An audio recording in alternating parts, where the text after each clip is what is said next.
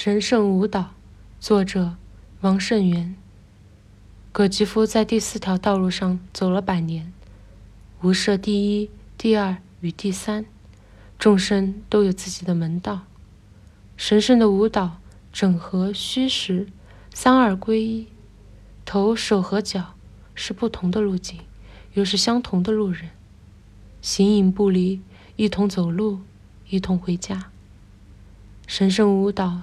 像你可以右手写诗，左手写散文；现今的能人异士，右脚写小说，左脚写评论，口里含微末，渲染众人。